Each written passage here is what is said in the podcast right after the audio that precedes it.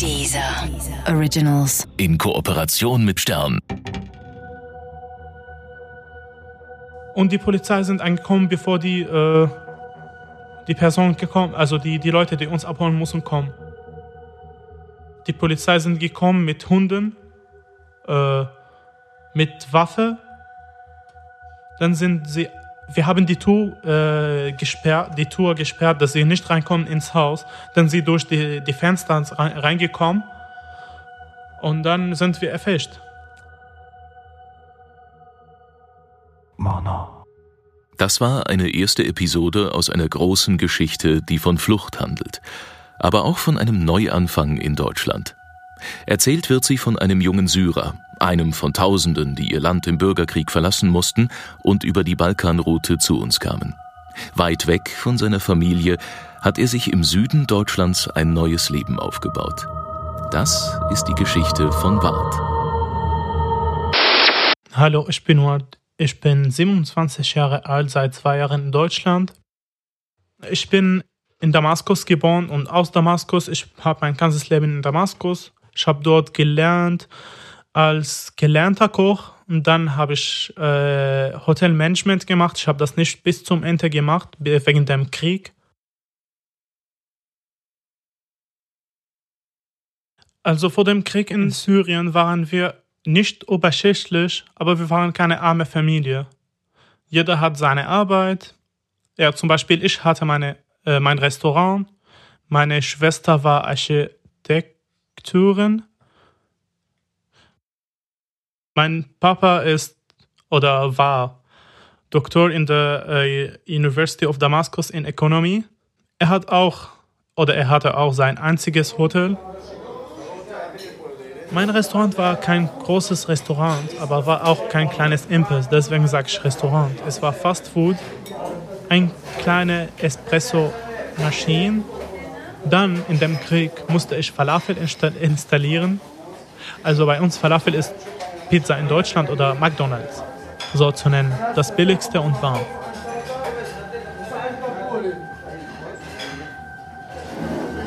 Das Ding im Krieg ist ist ein, eine Schicht auf einmal hoch geworden. Die sind War Businessmen. Die nutzen den Krieg aus, dass sie Geld verdienen. Entweder äh, Leute, die benutzen das aus, dass sie Macht haben, zum Beispiel in der Regierung. Das verdient so viel Geld. Es gibt Leute, die einfach Reporting für die Regierung, dass der und der und der hat so falsch gesprochen, der und der und der hat äh, Waffe der und der und der ist äh, in der äh, Demo gegangen. Oder es gibt ein genanntes Ding, der heißt Shabiha. Die sind Leute oder Jungs oder äh, so Gangs, die gehören der Regierung, die kämpfen wirklich bis zum letzten Bluttropf. Und sie verdienen sehr gut, weil sie einfach äh, Mörder sind. Ich habe gemerkt, ich habe keinen Platz mehr in diesem Land als normaler Mensch. Entweder muss ich so ein grausamer Mensch sein, damit ich erlebe, oder An muss ich unter der. Tag in Syrien habe ich äh, gefeiert mit den äh, ganzen Leuten, die ich lieb habe, bis zum nächsten Tag, bis zum Sonnenschein. Dann am nächsten Tag ist meine Mama gekommen, die hat mich nach Libanon gebracht zum äh, Flughafen und wir haben uns Ciao gesagt.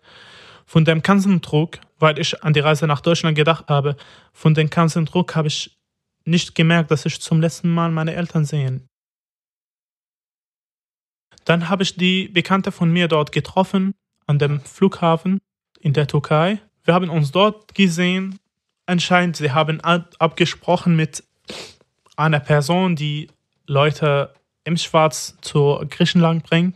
Ich nenne sie äh, Menschendealers, weil die wirklich, die, die arbeiten mit dem Mensch. Es ist ab und zu passiert, dass sie Körperteile von dem Mensch nehmen. Es ist einfach so wegnehmen, anstatt äh, bringen zu der anderen Seite von dem See. Wir hatten immer Angst davon. Also sie sagen die, äh, dich bringen nach äh, äh Griechenland, aber gehst du nicht nach Griechenland, sondern landest du in einer Wohnung, wo du äh, geschnitten bist, dann äh, dein Körper wurde als Teile im Schwarzmarkt verkauft. Und es tut mir leid, leider, dass ich mit so Menschen kooperieren, also nicht kooperieren als Mitarbeiter, sondern mit denen oder von denen was brauche. Von der Türkei bin ich gereist über eine Person. Dann an einer Nacht hat er uns gesagt, ja, ihr müsst euch vorbereiten, wir fliehen heute. Es waren zwei Busse, also wir waren nicht alleine. Die waren zwei Stunden oder drei Stunden gefahren. Wir durften unser Handys nicht anmachen. Deswegen konnte ich, äh, ich weiß nicht, wie, viel, wie, wie lange gedauert es, aber es hat wirklich lange gedauert. Dann sind wir ins Boot gegangen. Es war über Schlauch, ein kleines Schlauchboot zu einem Holzboot, aber wir waren 70 Leute in dem. Und wir sind irgendwie sechs Stunden mit ihm gefahren nach einer Insel in Griechenland, die Simi heißt. Und eigentlich in dieser Nacht habe ich die Himmel am schönsten meines Lebens gesehen. Also die war wirklich sehr schön. Ich habe nie gesehen, die Himmel heißt der Himmel.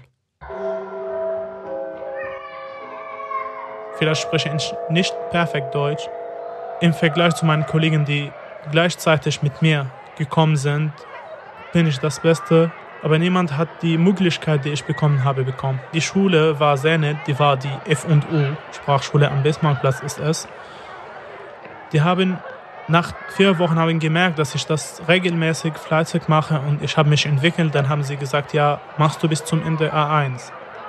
Dann haben sie gemerkt, dass meine Noten waren gut. Die haben gesagt, ja, dann machst du B1. Auch umsonst. Bis zum C1 habe ich umsonst bei denen gemacht. Gleis 8, Einfahrt S4 nach Bruchsal über Heidelberg. Das war meine größte Angst, ist äh, Schwarzfahren mit der Bahn. Ich wollte das unbedingt nicht, niemals. Äh, rote Ampel überqueren auch wollte ich niemals. Vielleicht mache ich das in Syrien. Aber ich habe immer das Gefühl, dass ich ein Gast hier bin. Und in unserer Kultur, der Gast tut sein Bestes, damit er kein, äh, keine schlechten Ideen überbringt von seinem Volks oder von, seinem, von seiner Familie sozusagen oder von seinem Land in meinem Fall. Ich habe nicht gerne Arabisch auf der Straße geredet, weil es klingt aggressiv. Dann die Leute gucken dich ein bisschen komisch an. Äh, streitet er? Nein, er redet über das Wetter, das ist schön heute.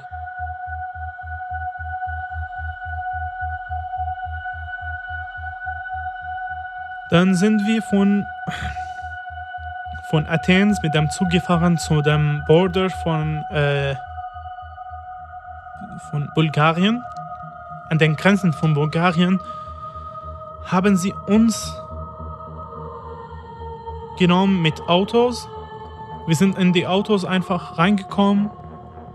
Sie haben sich verloren wegen Polizei. Einer ist durch die Felder gefahren, reingefahren.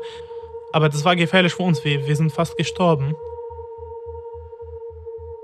Dann haben sie uns nach einer Wohnung gebracht in Sofia. Wir haben zwei Nächte dort geschlafen. Das war überhaupt nicht bequem. Da waren wirklich so ungefähr, ich glaube, wir waren 15 Leute in der Wohnung. Wir haben niemandem vertraut. Sie haben komische Sprachen geredet, so Urdu oder Persisch oder Kurdisch, keine Ahnung, was die Sprache war. Die Leute waren überhaupt nicht nett. Wir wollten mal was essen kaufen. Einer durfte raus. Wir haben ihm äh, Geld gegeben, weil wir keine äh, Kleingeld, äh, kein kleines Geld haben. Wir haben ihm so ein 100 Euro Stück oder so gegeben. Er hat uns Frischkäse und Brot gekauft und hat den Rest genommen. Er hat gesagt, es kostet so. Und ich war an dem Moment wirklich sauer, dass ich, ich habe ein Kochmesser, das war sehr groß. Ich habe mein Messer gehalten und ich habe ihm gesagt, entweder gibst du mir das Geld oder bringe ich dich um. Falls ich diesen Fall einfach so gelassen habe, würden sie uns ausnutzen, weil, sie, weil wir zu fünf waren, die wir uns kennen. Und den Rest waren alle miteinander. Deswegen war ich wirklich sauer. Ich war nie sauer in meinem Leben so. Jetzt bin ich wirklich, keine Ahnung, ich habe schlechtes Gewissen. Aber in dem Moment, dann hast du entweder deine Seele oder der andere. Und der Mensch ist immer egoistisch.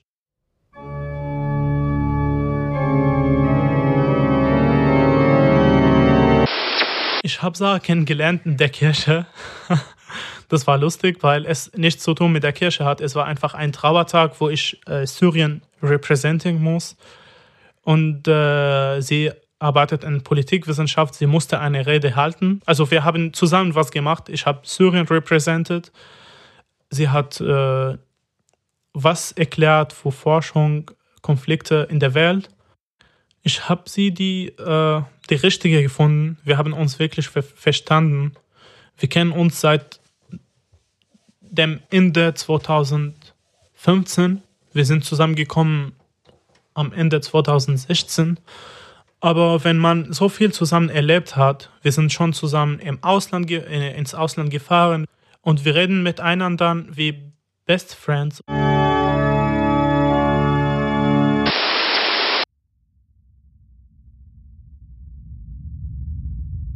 Dann sind wir zu, äh, zu der Grenze gefahren von Ungarn mit einem Taxifahrer.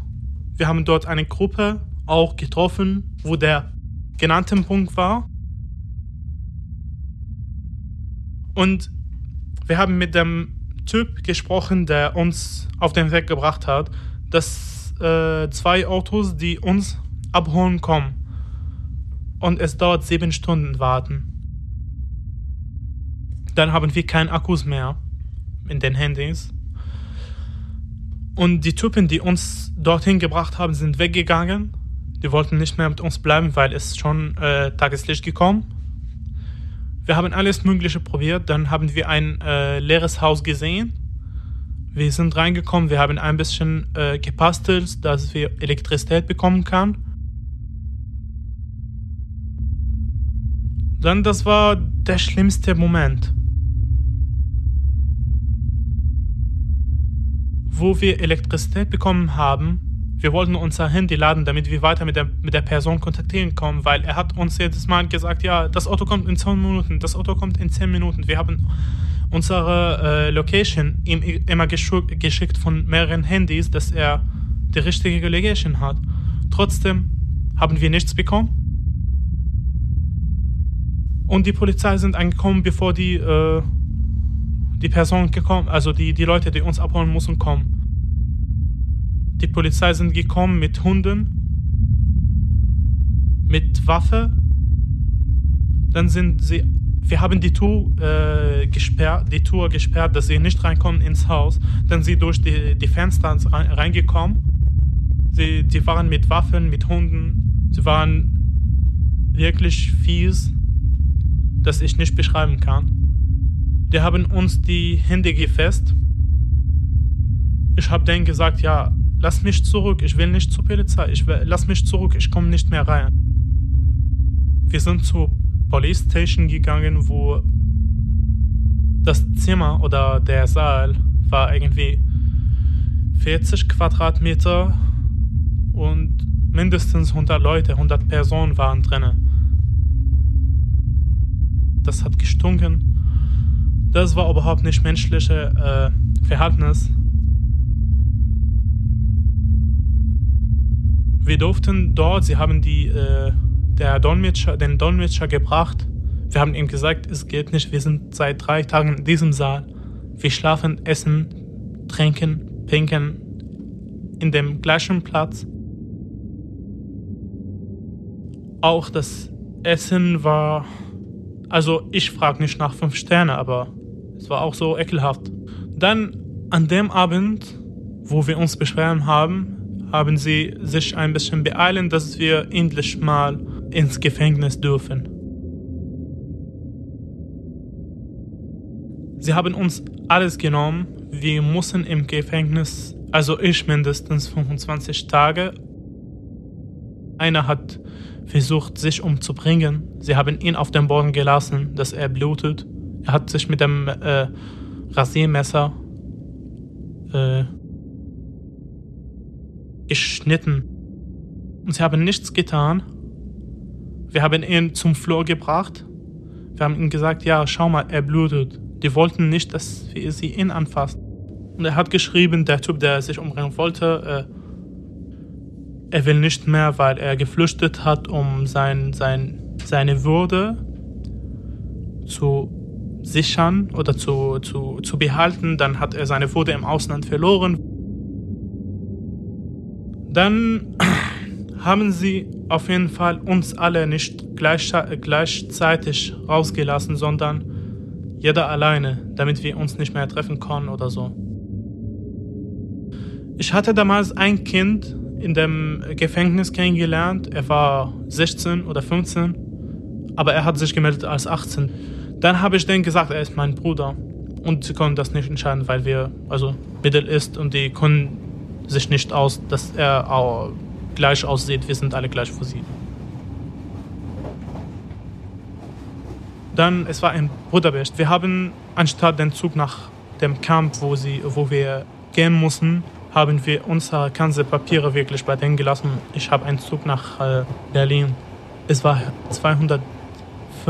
250 Euro, das vergesse ich nie. Das war wirklich fast das letzte Geld, das ich habe. Ich habe den Zug gebucht, ich bin mit dem Zug gefahren und ich habe getan, als ich geschlafen bin. Ich habe das Lied gehört, deswegen hat es wirklich so. Es war von Evenchi, heißt So Wake Me Up When It's All Over. Ich habe wirklich das Lied das, die ganze Zeit gehört. Und es ist wirklich So Wake Me Up When It's All Over, because ich war auf dem Weg ich, habe getan, als ich geschlafen bin. Ich habe das getan, damit vielleicht Polizeikontrolle oder so mich in Ruhe lassen. Ich habe dem Kind gesagt, setz dich dort, damit wir nicht zusammen sind. Und es sieht so ganz krass aus, dass wir, ja, wir haben ihn erwischt. Was hat er gemacht? Er ist zu mir gerannt. Die haben uns 48 Stunden, dass wir in dem Camp sind, wo wir gehen mussten. Dann habe ich dem Kind gesagt, nein, der, wie, wie, also Abraham, ich habe ihm gesagt, nein, wir gehen dorthin nicht, wir gehen wieder nach Budapest. Es gibt Leute, die wir kennengelernt haben, wir wissen, dass sie mit einem Autofahrer abgesprochen haben, dass er denen illegal durch Österreich nach Deutschland bringt, nach Passau. Und damals haben wir gehört auf dem Weg von dem Typ, dass es, er hat Informationen bekommen, dass es so viele Kontrolle in Deutschland gibt. Also Schicksal, dass es an dem Abend hat krass geregnet und es war leider ein großer, ein, ein großer Unfall, wo die Polizei mit dem Hubschrauber gekommen sind. Dann haben sie keine Zeit mehr zur Kontrolle. Und dadurch sind wir äh, safe angekommen in Passau an der Nacht, ich bin angekommen, fertig, nach dem Flucht zwei Monaten. Äh, ich bin an einer Hauptstraße in Passau angekommen, wo die ganze junge Leute aus der Party gekommen sind. Und dann habe ich angeguckt, ach, ihr. Also das war ein Traum meines Lebens, nach Deutschland besuchen und so. Dann, man muss fliehen von seinem Land, dann geht man lieber, wo man gehen möchte, anstatt woanders. Aber wir sind auch Opfer von ihm und von euch, von, von der ganzen Welt. Wir sind geflüchtet, weil wir Leben suchen.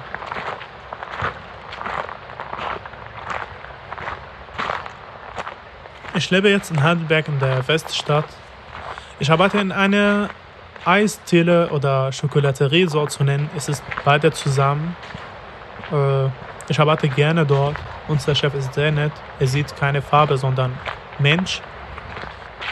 Heidelberg finde ich eine Stadt mit Farben, also so bunte Stadt, wo man nicht nur Ausländer oder Deutsche oder äh, Afroamerican oder Leute von einer bestimmten äh, Human Race sieht.